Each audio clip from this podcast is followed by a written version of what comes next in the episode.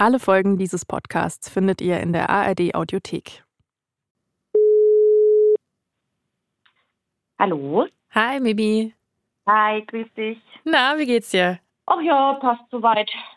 Wenn du jetzt der Mimi von vor zwei Jahren eine Sache sagen könntest, was wäre das? Da kommt noch ganz schön was auf dich zu, aber das schaffst du schon. Stimmt ja auch. Ja.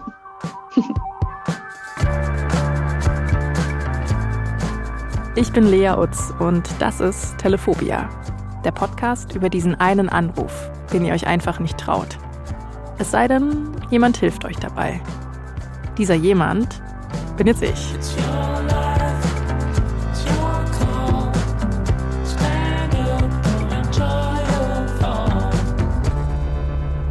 Diesmal Mimi und der Unfall.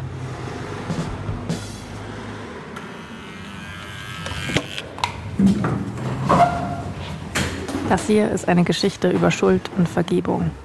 Sie beginnt in einem Treppenhaus in Nürnberg. Hallo. Hi. Ich bin in den fünften gefahren. Hallo. Hallo, Mikosch. Mikosch klingt zwar wie ein Wolf, geht mir aber nicht mal bis zum Knie. Er gehört Mimi. Sie hat ihn adoptiert, nachdem ein schwerer Unfall vor zwei Jahren ihr Leben für immer verändert hat. Seitdem schiebt sie einen Anruf vor sich her. Hi, grüß dich, schön dich kennenzulernen.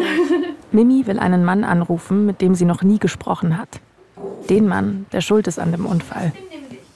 Deshalb hat sie mich eingeladen. Weil mir das vielleicht auch mal so ein bisschen einen, einen Tritt in den Arsch gibt.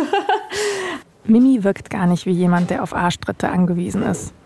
Alles an ihr sprudelt irgendwie. So sieht auch ihre Wohnung aus, voll mit Krimskrams. Über den Weinflaschen im Regal steht Mimi Bar. Und aus einer Ecke starrt mich ein riesiges Zebra an. Es ist aus Pappmaché und heißt Luigi. Du kannst ruhig in Ruhe rauchen, ne? Also Okay, dann ja. mach das einfach nebenbei. Wann genau ist der Unfall passiert? Am 10.08.2020. Der 10. August 2020 ist ein Montag.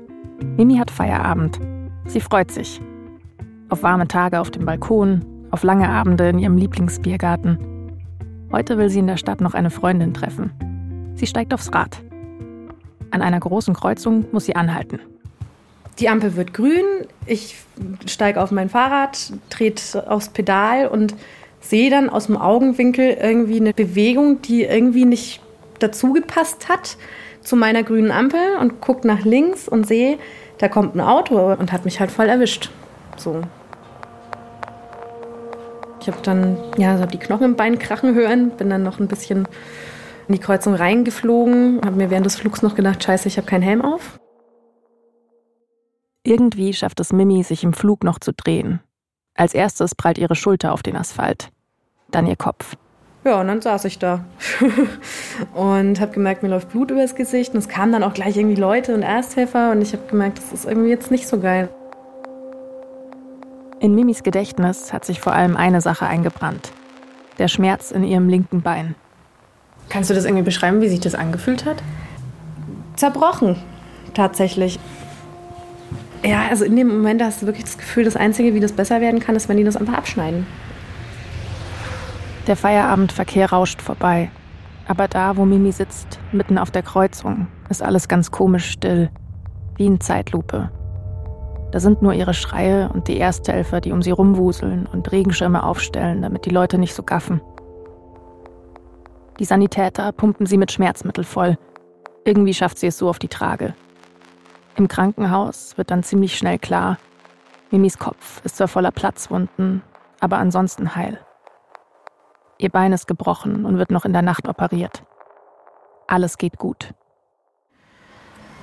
Und dann am nächsten Tag äh, wurden die Schmerzen immer schlimmer und noch schlimmer und noch schlimmer. Und dann kriegst du da ja auch irgendwie doch die, die richtig guten Sachen so. Und irgendwann am Abend haben mir die ähm, Pflegekräfte gesagt, wir können ihnen nicht mehr mehr geben. Es geht nicht. Das muss besser werden. Das wird nicht besser. Es wird immer schlimmer. Und dann haben sie irgendwann den Arzt geholt und der hat dann den Verband aufgeschnitten und hat gesagt, ja, das ist ein Compartment. Compartment-Syndrom. Das ist ziemlich selten. Mimis Bein wird nicht mehr richtig mit Blut versorgt. Plötzlich muss alles ganz schnell gehen. Und dann haben die mich im Aufzug noch die äh, Einverständniserklärung unterschreiben lassen, dass sie jetzt machen dürfen, was notwendig ist, um mein Leben zu retten. Im schlimmsten Fall, sagen die Ärzte, müssen sie vielleicht ihr Bein amputieren. Im Aufwachraum, als ich so halbwegs dann wieder bei mir war, habe ich erstmal nachgeguckt, ob es noch dran ist. War es dann zum Glück. war ganz gut. Dann habe ich ein Capri-Eis bekommen äh, im Aufwachraum. Das war auch ganz cool. Und dann kam der Arzt nochmal zur Kontrolle und hat dann gesagt, ja, also wir haben leider schlechte Nachrichten. Ähm, die Schulter ist auch so schwer betroffen, dass die auch nochmal operiert werden muss. Und dann hatte ich, dann hatte ich den ersten wirklichen Zusammenbruch, wo ich gemerkt habe, okay, ich weiß gerade überhaupt nicht, wie das jetzt weitergehen soll. Es geht weiter mit der nächsten OP und der nächsten, mit einem Rollstuhl, später mit Krücken. Damit, dass Mimi mit Anfang 30 erstmal wieder bei ihren Eltern einzieht, weil sie nicht mehr alleine duschen kann. Der Unfall ist jetzt zwei Jahre her. Die Schmerzen in Bein und Schulter sind noch da. Sie sind chronisch geworden. Da ist mir dann halt irgendwann im Herbst klar geworden, letztes Jahr, das wird halt nicht mehr. Und das war schon auch nochmal ein Knüller. So. Ja. Auf der Arbeit hat Mimi Stunden reduziert. Trotzdem schafft sie es nicht immer hin. Immer wieder hat sie OPs oder muss auf Reha. Früher war sie am Wochenende oft wandern. Jetzt sind schon die fünf Minuten vom Supermarkt nach Hause anstrengend. An guten Tagen braucht Mimi keinen Gehstock. Sie fährt sogar wieder Fahrrad. Sie hat sich ein E-Bike gekauft. Aber an schlechten Tagen sind die Schmerzen so stark, dass gar nichts mehr geht. Ohne ihren Hund Mikosch, sagt Mimi, würde sie dann gar nicht erst aufstehen. Du wirkst so gar nicht bitter. Ich bemühe mich.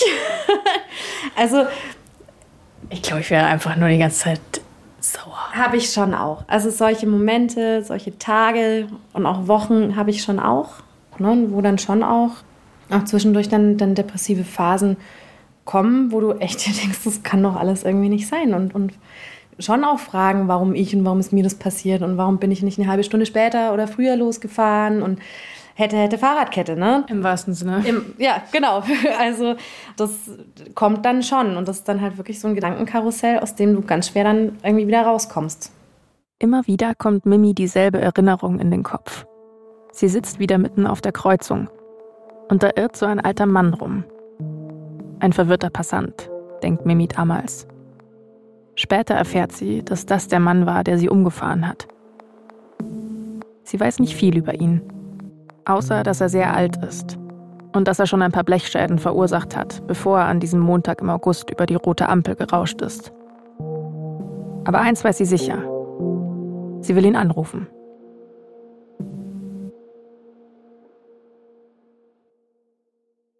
Ich glaube, ich habe so die Vorstellung, dass der mir erklären kann, warum das passiert ist. Weil mir einfach nur, der war halt alt, der hat die Ampel nicht gesehen, das ist mir irgendwie zu wenig.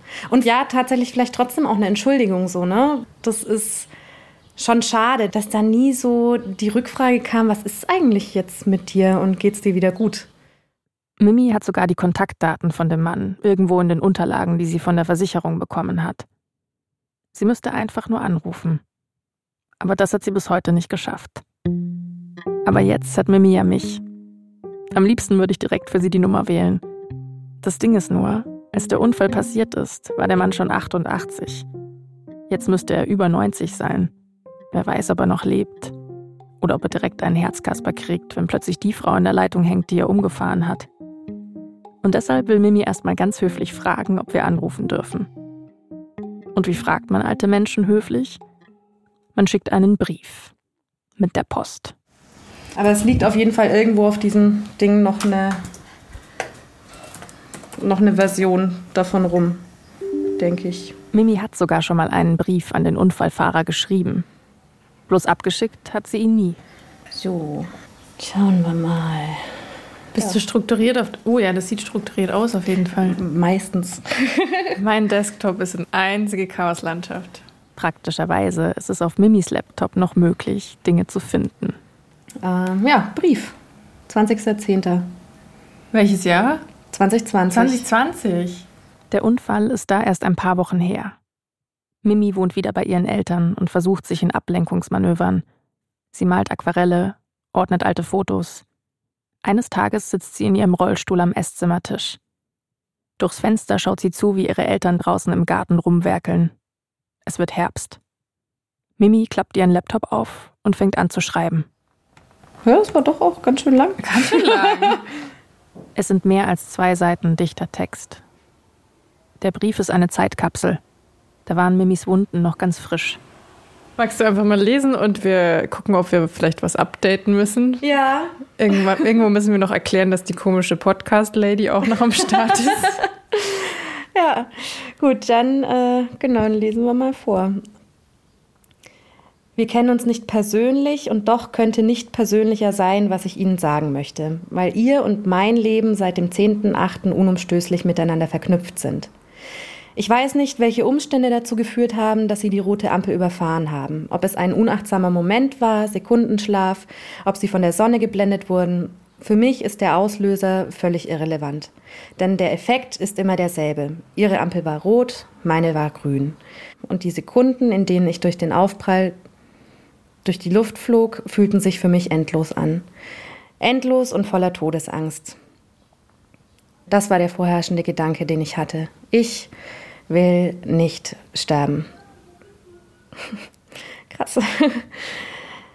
Ähm, ich bin noch nicht so weit. Ich habe noch viel vor. Ich hinterlasse zu viel Trauer. Es kann, es darf noch nicht zu Ende sein. Ich glaube, dass meine pure Willensstärke und dieser Gedanke dazu geführt haben, dass ich mich noch im Flug instinktiv gedreht habe, so dass ich zuerst mit der linken Schulter auf dem Asphalt aufschlug und erst als zweites mit meinem Kopf. Die Sehnen in meiner Schulter sind allesamt zerrissen. Aber dafür können wir beide dankbar sein, dass ich noch am Leben bin. Ich, weil ich überhaupt noch ein Leben habe, sie, weil sie nicht damit leben müssen, mich totgefahren zu haben. Ich war lange nicht wütend auf sie weil ich davon ausging, dass sie nicht geahnt haben, dass ihnen so etwas passieren könnte. Sie hätten aber davon ausgehen müssen, da es nicht ihr erster aufmerksamkeitsbedingter Unfall war, aber ihr erster, bei dem sie ein Menschenleben, mein Leben, durch die Luft und in ein anderes Dasein katapultiert haben. Ich bin dankbar, dass ich noch am Leben bin und noch beide Beine habe. Aber ich kann mich jetzt, etwas mehr als elf Wochen nachdem sie mich aus meinem Leben geschossen haben, in dem ich sehr glücklich war, nicht mehr daran erinnern, wie es sich anfühlt, keine Schmerzen zu haben. Wie es ist, nicht ständig auf Hilfe angewiesen zu sein. Wie es ist, durch die Stadt zu gehen, ohne mitleidig angesehen zu werden und die Geschichte, warum ich so aussehe, warum ich auf Krücken gehen muss oder im Rollstuhl sitze, immer wieder und wieder erzählen zu müssen. Es hätte noch schlimmer kommen können, aber es ist schlimm genug. Und auch wenn sie mich nicht absichtlich überfahren haben, trifft sie dennoch Schuld. Sie werden vermutlich nicht mehr allzu ewig mit ihrer Schuld leben müssen. Ich werde mit den Folgen noch ein Leben lang kämpfen. Ein Leben, für das ich sehr dankbar bin, aber das ich trotzdem sehr gerne gesund und selbstständig führen würde, was mir momentan verwehrt bleibt. Mit freundlichen Grüßen. Puh, puh, krass. das ist krass, das mit den, äh, das mit den Schmerzen fand ich jetzt krass, dass ich das da schon so formuliert habe. Das hätte ich heute gar nicht mehr, da hätte ich gar nicht mehr dran gedacht. Aber das stimmt, ich habe mich da so dran gewöhnt, dass die halt da sind. Das war noch so ein großes Thema zu dem Zeitpunkt für mich. Dieses Vorschmerz und dann Mitschmerz. Ja, es war schon auch ein Brief an dich selber in dem Moment auch. Irgendwie schon, glaube ich, ja. Ich sitze erst seit ein paar Stunden in Mimis Wohnzimmer. Aber das ist lang genug, um zu verstehen, dass das eine andere Mimi ist, die da schreibt. Nicht die, die ganz abgeklärt von dem Unfall erzählt und nebenbei entspannt Kaffee trinkt. Für mich hat sich der Brief schon angehört wie so ein Versuch, halt sicherzustellen, dass der versteht, dass er mhm. Schuld trägt. Ich glaube, darum habe ich ihn auch nicht abgeschickt, weil ich das Gefühl hatte, da ist so viel Vorwurf drin. Und das will ich gar nicht machen. Ich will keinen Vorwurf machen. Ich möchte nur irgendwie eine, eine Reaktion. Das heißt, der Plan für unseren Brief wäre jetzt weniger Vorwurf. Mhm. Ja, definitiv. Gut, dann, dann sollen wir loslegen? Ja. Speichern unter. Brief neu. dann mal gucken weniger Vorwurf. Das ist gar nicht so einfach. Weil Mimi ist jetzt auch nicht Jesus. Also ich habe jetzt gerade nochmal den, den Ansatz gesagt, wir können beide dankbar dafür sein, dass die Sehnen in der Schulter gerissen sind, weil sie nicht damit leben müssen, mich totgefahren zu haben. Das ist schon krass. Ja. Aber es ist halt einfach auch wahr. So. Ja. Wie kann man das umformulieren, dass es das Totgefahren vielleicht nicht mehr drin steht? Vielleicht nichts mit Totgefahren. vielleicht lassen wir das Totfahren einfach Vielleicht raus. keine Leichen. Das meiste kürzen wir am Ende raus. Das mit dem fast Totfahren kann Mimi dann ja auch am Telefon noch auspacken. Diesen Wunsch nach Kontakt zu Ihnen. Ja. Lange beiseite geschoben. Vielleicht machen wir ihm auch gleich schon mal einen Terminvorschlag. Können wir auch, ja. Oder ist ja, das blöd? Doch. Dann schauen wir mal, was passiert. Ob oder ob nicht. Würde mich sehr freuen. Bin echt gespannt. Ich auch. Tage vergehen. Wir warten. Ich bin viel schlechter im Warten als im Verteilen von Arschtritten. Deshalb stürze ich mich in die Recherche. Verkehrsunfall Fun Fact. Sogar der Papst ist auf unserer Seite. Der Vatikan hat nämlich zehn Gebote für den Straßenverkehr veröffentlicht. Und da steht dann, du sollst Unfallopfer und Verursacher zusammenbringen. Gleich nach, du sollst dein Auto zum TÜV bringen.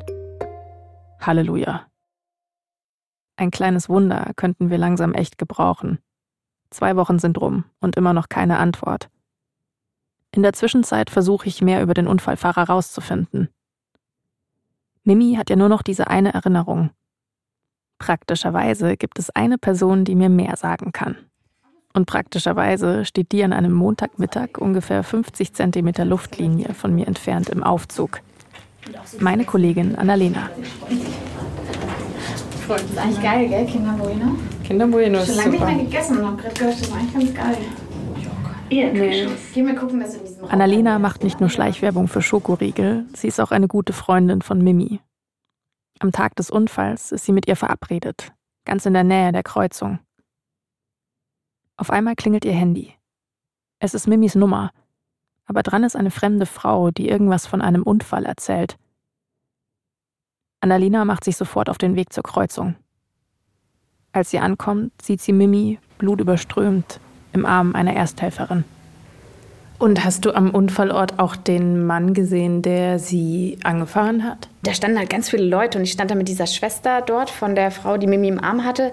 Und da lief halt so ein Mann rum, eben so ein alter Mann, wie gesagt, völlig heißer Tag und der war halt offensichtlich verwirrt. Und ähm, dann habe ich zu der Schwester irgendwann gesagt, wer ist er denn? Weil ich irgendwie Mitleid mit diesem Mann hatte. Der lief da so völlig random, ne? immer über den Gehsteig und so in den abgesperrten Bereich rein. Und dann meinte sie halt, ja, das ist der Mann, der sie umgefahren hat. Und in dem Moment habe ich halt schon so gedacht, ja krass, was für ein Arsch. Aber hatte auch, auch krasses Mitleid immer noch mit dem, weil man einfach wirklich gemerkt hat, der Typ ist irgendwie am Ende. Hm, hätte ich niemals gedacht in dem Moment, dass das der Autofahrer ist. Warum hättest du nicht gedacht, dass er der Fahrer war? Ich glaube einfach, weil ich mir in dem Zustand, in dem ich den Mann da erlebt hatte, hätte ich mir niemals vorstellen können, dass der an einem Steuer von einem Auto sitzt. Ne? Also jemand, der einfach also so tattrig, sag ich mal, unterwegs ist und so langsam läuft und mitten auf eine vielbefahrene Straße läuft, von dem denkst oder hoffst du ja nicht, dass der kurz zuvor noch ein Auto gefahren hat. Klar, der Mann stand unter Schock. Aber er war offensichtlich schon damals nicht mehr wirklich fit. Ich rechne nicht mehr unbedingt damit, dass er überhaupt noch telefoniert, geschweige denn mit uns. Ich merke, wie neben der Enttäuschung noch was Zweites in mir hochkriecht. Wut. Der war nicht einfach nur alt. So wie Annalena ihn beschreibt, war der auch einfach nicht mehr fahrtüchtig. Und jetzt kommt von ihm nichts. Bis dann, 18 Tage nach Mimis Brief, doch noch was passiert. Hallo, liebe Lea. So, ich hatte heute Post im Briefkasten. ja, sehr ernüchternd, würde ich sagen. Es ist tatsächlich, ja, ich weiß gar nicht, was ich sagen soll. Mimi schickt mir ein Foto von dem Brief. Es sind ein paar maschinengeschriebene Absätze auf einem DIN A4-Zettel. Also der Brief ist jetzt von seiner Tochter, die darum bittet, dass ich nicht anrufe, weil er in seinem hohen Alter jetzt nicht aufgebühlt werden soll oder Ärger bekommen soll. Ja, finde ich schwierig, aber naja. Aber scheinbar lebt er noch ganz fröhlich vor sich hin. Offensichtlich höchstgradig dement. Einen Führerschein hat er wiederbekommen. Das wusste ich so auch nicht. Also den haben sie ihm einfach wieder zugeschickt. Ja. Die Tochter schreibt, dass der Unfall sie erschüttert hat. Ihr Vater ist inzwischen wohl ein Pflegefall. Bei mir bleibt vor allem ein Satz hängen. Zitat. Er war schon immer ein sehr dominanter Mensch und hat immer das getan, was er wollte. Was sagst du dazu? Also ich glaube, ich bin jetzt vor allem wütend. Nicht auf sie, aber auf ihn. Es war einfach eine Verantwortungslosigkeit. Verstehe auch ähm, grundsätzlich, dass man sagt, ey, es ist vielleicht für ihn irgendwie auffühlend und er möchte sich dem nicht stellen. Andererseits, ganz ehrlich, wow. Also für mich ist es jeden Tag auffühlend und ich muss mich dem jeden Tag trotzdem stellen, auch wenn ich keinen Bock drauf habe. Der Mann kann nicht mehr mit Mimi reden. Vielleicht will er auch nicht. Wahrscheinlich beides. Den Anruf, den Mimi sich so lange ausgemalt hat, den wird es nie geben. Was hättest du gerne gehört? Ich glaube, ich hätte gerne gehört, ihm tut's leid. Vielleicht ist es das, dass, dass mir das so fehlt. Und dann ist da noch die Sache mit dem Führerschein. Den hat er nach drei Monaten einfach so zurückgeschickt bekommen, per Post. Mit fast 90, nachdem er einen schweren Unfall verursacht hat. Dass der noch einfach auf die Straße losgelassen wird mit einem Auto. Das geht nicht. Das ist einfach lebensgefährlich, tatsächlich. Seine Tochter schreibt, dass sie das damals ziemlich geärgert hat. Inzwischen fährt der Mann wohl nicht mehr Auto. Und gibt Sachen, die jetzt nicht in dem Brief drin stehen, die für dich noch offen sind? Ja, was so sein Umgang dann vielleicht hinterher mit war. Ob es ihn irgendwie beschäftigt hat, wie geht's der wohl oder was, was waren eigentlich die Verletzungen, die ich da verursacht habe. Es gibt nur einen Menschen, der Mimi diese Fragen jetzt vielleicht noch beantworten kann. Die Tochter. Würdest du gerne mal mit ihr sprechen? Weil sie weiß wahrscheinlich, ob sie ihn noch mhm. beschäftigt hat hinterher, oder? Wahrscheinlich schon. Nur, also ich gehe jetzt auch nicht betteln. Für solch niedere Aufgaben hat Mimi ja mich. Ich schreibe der Tochter einen extra höflichen Brief, in dem ich sehr freundlich frage, ob sie mit uns telefoniert. Wir warten. Ich bin viel schlechter im Warten als im Versenden von Einwurf einschreiben. Es gibt eine Sache, die kann ich auch alleine rausfinden. Wenige Tage später laufe ich im strömenden Regen durch Nürnberg. Landgericht Nürnberg führt Amtsgericht Nürnberg. Das ist es. Hier werde ich hoffentlich rausfinden, warum der Mann seinen Führerschein einfach so zurückbekommen hat. Am Amtsgericht wurde Mimis Fall verhandelt. Einen großen Prozess gibt es bei den meisten Unfällen nicht. Eine Richterin oder ein Richter sitzt im Büro, liest die Akten und trifft eine Entscheidung. So war das auch bei Mimi. Hallo Frau Hase, ich wäre schon da. Frau Hase sieht so aus, wie man sich eine Pressesprecherin bei Gericht vorstellt. Aufgeräumt und strukturiert. Ich dagegen sehe aus wie ein begossener Pudel. Vielen Dank für den Espresso. Gerne, ich sortiere mal. Ich kann Und dann, keine Minute nachdem ich zur Tür rein bin, legt Frau Hase los. Und zwar so richtig. Jura-Sprech-Level 100. Dieser verwaltungsrechtliche Weg, der ist ja über die Fahrerlaubnisverordnung. Da gibt es eine sogenannte Mistra 45. Auf Antrag der Staatsanwaltschaft hat das Strafgericht, der Strafrichter dann im Strafbefehlswege eine bestimmte 69 Strafgesetz, 44 Strafgesetz, 315c Strafgesetzbuch. Verstehe. Alles klar. Wir können auch gerne erstmal noch einen Schluck Espresso trinken. Ich bin im Pokerface Level 1000. Denn verstehen tue ich so gut wie nichts. Ich klammer mich an meine Espresso-Tasse und starte einen neuen Anlauf. Sie haben sich ja jetzt die Entscheidung nochmal angeschaut. Und in dem Fall wäre es quasi nicht zulässig gewesen, den Führerschein dauerhaft zu entziehen. Die Entziehung der Fahrerlaubnis ist eine sogenannte Maßregel. ich übersetze mal. Der Mann hätte seinen Führerschein verloren, wenn er betrunken gewesen wäre. Oder wenn er absichtlich über die rote Ampel gefahren wäre, nur um schneller zu sein. Dann hätte er nämlich rücksichtslos gehandelt. Aber das war bei der Sachlage, bei dem Fall, den Sie mir auch geschildert haben, insoweit nicht der Fall. Es war im Grunde eher ein Alltagsunfall. Das ist ja sicherlich nicht für die Beteiligten, für das Unfallopfer, aber ein Rotlichtverstoß kann beispielsweise in einer Großstadt wie Nürnberg täglich passieren. Es gäbe auch noch ein drittes Kriterium. Erhebliche körperliche oder geistige Mängel. Nach allem, was wir wissen, war unser Mann im Auto alles andere als fit. Aber der Richter hat ihn ja gar nicht gesehen, sondern nur seine Akte gelesen. Es gibt keinen Grundsatz, wer alt ist, ist nicht mehr in der Lage, ein Fahrzeug sicher zu führen. In Mimis Fall gibt das Gesetz also einfach nicht mehr her. Am Ende ist es so, dass alte Leute ihren Schein freiwillig abgeben müssen. Oder eben einfach weiterfahren. Draußen regnet es immer noch. Keine Ahnung, was ich Mimi jetzt erzählen soll. An dem Urteil gibt es nichts zu rütteln. Und die Tochter des Unfallfahrers hat sich auch nicht mehr gemeldet. Eigentlich sollte ich Mimi ja beim Telefonieren helfen. Stattdessen schicken wir nur Briefe ins Nichts. Ein paar Tage später sitze ich mit meiner Kollegin Annalena im Büro. Ups. Mist. Das ist die Tochter. Jetzt habe ich sie weggedrückt. Du sie weggedrückt? Ja. Kannst du sie zurückrufen? Ja. Offenbar habe ich mittlerweile komplett vergessen, wie Telefonieren funktioniert. Das muss das ganze Briefeschreiben sein. Oder der Schock. So, Frau Jetzt habe ich es irgendwie geschafft, sie wegzudrücken mit meinem Diensthandy. Da bin ich immer ungeschickt. Die Frau will nicht, dass ich unser Gespräch aufzeichne. Aber sie will mir etwas sagen. Ja, verstehe. Mhm, okay. Ich mache mich sofort auf den Weg zu Mimi. Ich muss dringend mit ihr reden. Rate mal, wer mich gerade eben angerufen hat. Ach nein. Ach doch.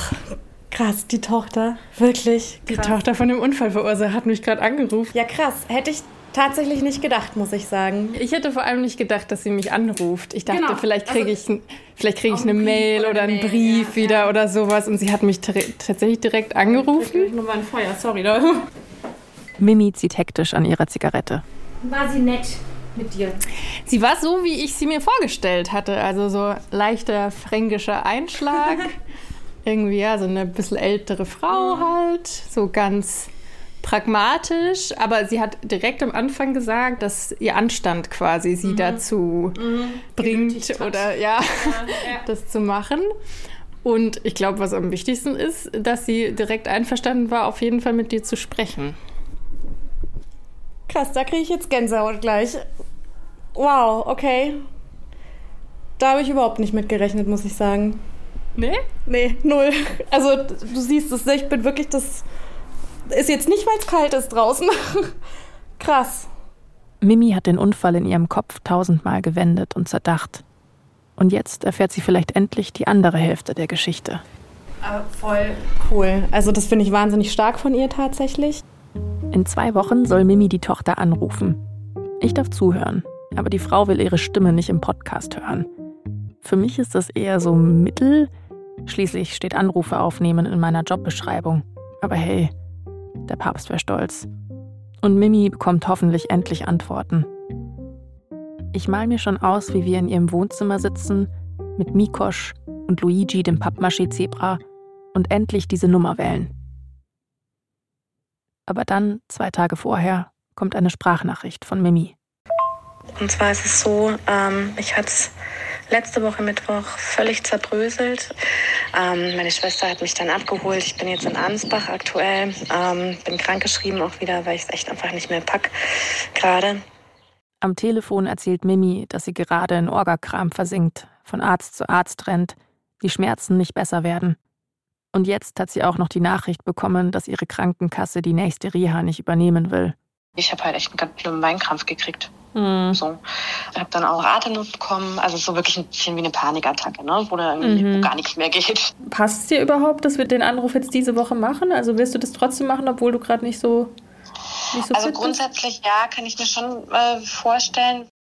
Mimi wollte das die ganze Zeit. Den Anruf und vor allem Antworten. Aber was, wenn die Antworten ihr nicht reichen?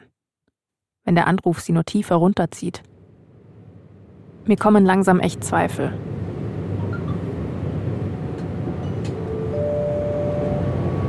Nächster Halt, Ansbach. Ausstieg in Fahrtrichtung. Ich treffe Mimi bei ihrer Schwester. Sie hat hier ein Haus mit Garten. Wir setzen uns raus auf den Balkon. Um 17.30 Uhr sollen wir die Frau anrufen. Wie Uhr ist es? 17.20 Uhr. Ach, das ist wie vor so einem Auftritt. So die zehn Minuten, wo du dann hinter der Bühne stehst und denkst, ja, jetzt, jetzt wäre ich auch bereit. Jetzt könnten wir dann auch anfangen. Mimi will vor allem eine Sache wissen. Ob der Unfall irgendwas gemacht hat mit dem Mann.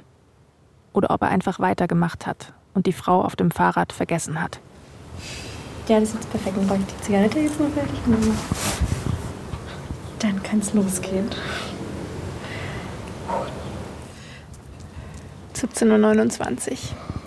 Auf den Punkt. Dann, wenn wir jetzt wählen, glaube ich, sind wir punktgenau. Bist du bereit? Nicht so ganz, aber das machen wir jetzt einfach. Auf geht's. Wie geht's dir jetzt? Sehr aufgeregt.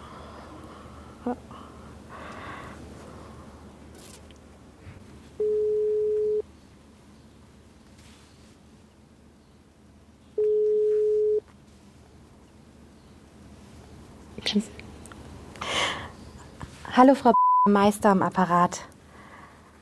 Ähm, vielen, vielen Dank äh, erstmal, dass Sie sich bereit erklärt haben, mit mir zu sprechen. Da bin ich Ihnen ja wirklich von Herzen dankbar für. Die Stimme der Tochter darf ich nicht aufnehmen. Das will sie nicht. Aber ich kann zusammenfassen, was sie Mimi erzählt. Mir ging es wirklich, also eigentlich hauptsächlich darum, äh, irgendwie jetzt da einfach ein bisschen einen, einen Schluss auch mal zu kriegen mit der ganzen Geschichte. Genau. Und da ja, wollte ich einfach mal fragen, ob ihrem, ihrem Vater das in der Tragweite überhaupt noch bewusst war, was da passiert ist. Nein, sagt die Tochter. Das denkt sie nicht. Sie sagt, dass ihr Vater schon damals leicht dement war, sie das aber erst viel später verstanden hat. Den Unfall hat er nur einmal erwähnt. Aber er hat nie mit seiner Familie darüber gesprochen, was genau passiert ist. Kein einziges Wort. Die Frau macht eine Pause. Dann sagt sie, Darf ich fragen, was damals passiert ist? Na klar, ähm, also ich hatte einen äh, schweren Trümmerbruch, äh, Schien- und Wadenbein. Mimi hat diese Geschichte schon so oft erzählt. Und die Tochter des Mannes, der damals am Steuer saß, hört sie heute zum ersten Mal. Jahre später. Wenn Mimi spricht, macht die Tochter immer wieder dieses zustimmende Mhm, das man nur am Telefon macht. Als wäre es ihr wichtig, dass Mimi weiß, dass sie zuhört. Also das Bein ist nimmer geworden, die Schulter ist nimmer geworden. Bin schwerbehindert jetzt inzwischen. Habe mit chronischen Schmerzen leider auch immer noch zu kämpfen.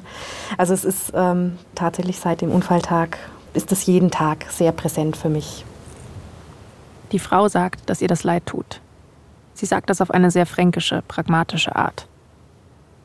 Irgendwann fragt sie, wissen Sie, dass Sie so alt wie mein Sohn sind?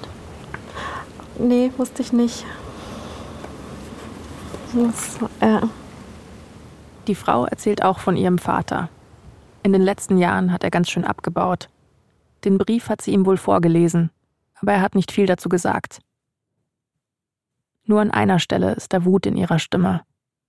Dass ihr Vater seinen Führerschein zurückbekommen hat, das findet sie unmöglich. Finde ich auch.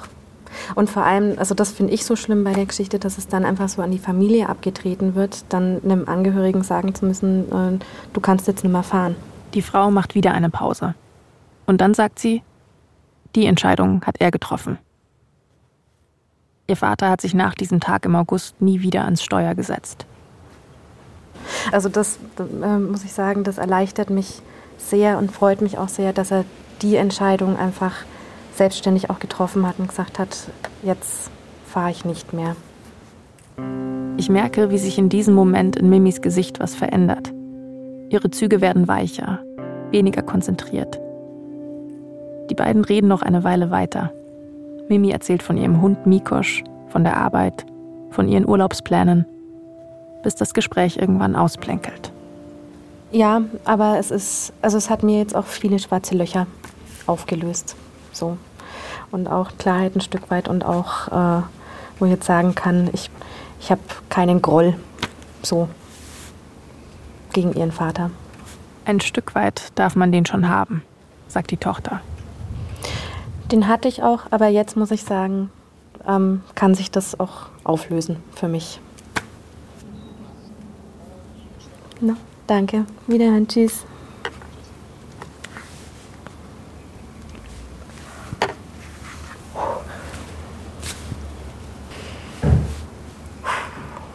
Krass. Was geht dir doch im Kopf? Irgendwie ganz viel gerade. Irgendwie fühlt sich gerade ein bisschen an wie, wie in so einem Film. ähm, und irgendwie war es jetzt aber echt gut. Vor allem diese Aussage hat mich sehr versöhnt, auch mit ihm. Nachdem der Führerschein wieder per Post zugestellt wurde, hat er entschieden, er fährt nicht mehr. Also das war wohl wirklich seine Entscheidung. Also das ist für mich in, im Rahmen seiner Möglichkeiten auch ein, ein äh, Verantwortung übernehmen für das, was passiert ist und die Konsequenz auch daraus ziehen. So. Ja. Dass der Mann nicht mehr gefahren ist, klingt erstmal nicht nach viel. Aber für Mimi ist es das. Es bedeutet, dass er gemerkt hat, was er da angerichtet hat. Und dann erzählt Mimi mir noch eine Sache, die ich eben gar nicht mitbekommen habe. Ganz am Ende des Gesprächs. Also sie hat jetzt eben auch angeboten, wenn ich möchte, ähm, dass wir uns persönlich nochmal treffen. Nein. Ja. Auch ein bisschen ich kriege auch ein bisschen Gänsehaut, weil ich da überhaupt nicht mitgerechnet habe. Hast du da Lust drauf, sie zu treffen? Ja, schon. Eine Weile sitzen wir einfach nur auf dem Balkon, in diesem gelben Abendlicht, das es nur im Spätsommer gibt. Wir schauen runter auf die Stadt und auf Mikosch, der unter uns durch den Garten trottet. Alles ist ganz ruhig. Fühlst du echt kein Groll gerade mehr? Nee, gerade im Moment wirklich gar nicht. Gerade im Moment ist auch echt das erste Mal seit echt langem, dass ich mir denke, ja, jetzt ist okay gerade. Ich glaube, ich habe dich noch nie so versöhnlich über alles sprechen hören, was an dem Tag passiert ist. Ja, so fühle ich mich auch gerade. Jetzt ist irgendwie wieder so ein Tag X, von dem aus alles weitergehen kann und auch gut weitergehen kann. Das wird schon alles. Das wird, wenn man nur wirklich fest dran glaubt und sich auch ein bisschen dahinter klemmt, das muss man schon auch machen. Aber dann wird das auch alles gut. So, und es wird anders, auch nochmal anders, als es jetzt auch war, aber. Alles gesagt? Ich glaube tatsächlich, jetzt gerade ist irgendwie alles gesagt. Jetzt ist alles einfach so okay.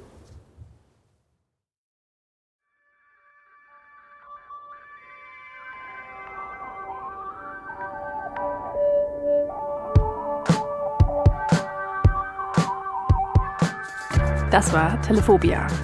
Wenn ihr auch einen Anruf vor euch herschiebt, dann schickt mir gerne eine Sprachnachricht auf WhatsApp.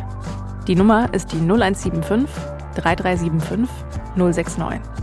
Oder schreibt eine Mail an telephobia.br.de. Steht alles auch nochmal in den Show Notes. Wenn euch der Podcast gefällt, dann gebt gerne auf Abonnieren oder lasst eine Bewertung da. Das hilft anderen Leuten, Telephobia zu finden. Alle Folgen findet ihr in der ARD Audiothek. Und nicht vergessen, es ist eigentlich nur ein Anruf.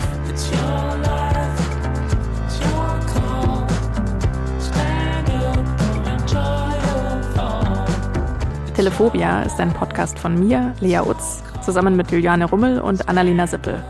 Die Idee ist entstanden im 32. Volontärskurs des Bayerischen Rundfunks. Danke an Clemens Finzer und Klaus Uhrig. Unser Titelsong Your Life, Your Call ist von Junip. Cover und Grafikdesign Julia Bochnik und Lena Waldispül. Sounddesign Dagmar Petrus. Ton und Technik Viktor Weresch. Regie Alexandra Distler. Redaktion Till Ottlitz. Eine Produktion des Bayerischen Rundfunks 2023. Was ist da manchmal los in unserem Kopf? Das ist oft gar nicht so leicht zu verstehen. Für alle, die es zumindest versuchen wollen, habe ich einen Podcast-Tipp. Die Lösung, der Psychologie-Podcast von Puls. Psychotherapeut Sina Hagiri und Moderatorin Verena Phoebe Fiebiger sprechen da anhand echter Fälle über Fragen und Probleme, die wahrscheinlich die meisten von uns kennen. Warum fällt es uns so schwer, uns auf Beziehungen einzulassen? Wie schaffen wir es, selbstbewusster zu kommunizieren? Oder wie hören wir damit auf, uns ständig mit anderen zu vergleichen? Die Lösung ist der Psychologie-Podcast für alle, die ein bisschen Ordnung ins Gefühlschaos bringen wollen. Ganz nach dem Motto, es gibt nicht die Lösung, aber jeder Schritt zählt. Die Lösung, den Psychologie-Podcast von Puls, findet ihr in der ARD-Audiothek und überall, wo es Podcasts gibt. Und in Sachen Psychologie habe ich gleich noch einen Tipp für euch. Den Interview-Podcast Die blaue Couch. Da war vor kurzem Stefanie Stahl zu Gast. Sie ist Psychologin und Autorin und hat uns verraten, wie wir uns aus schlechten Verhaltensmustern befreien können. Außerdem erklärt sie, warum wir uns dringend mit uns selbst auseinandersetzen sollten und warum Selbstwert der Schlüssel zu allem ist. Bei Die blaue Couch gibt es noch viel mehr spannende Gespräche mit interessanten Menschen, mal prominent, mal ganz normal. Ich empfehle euch reinzuhören, überall, wo es Podcasts gibt und in der ARD Audiothek.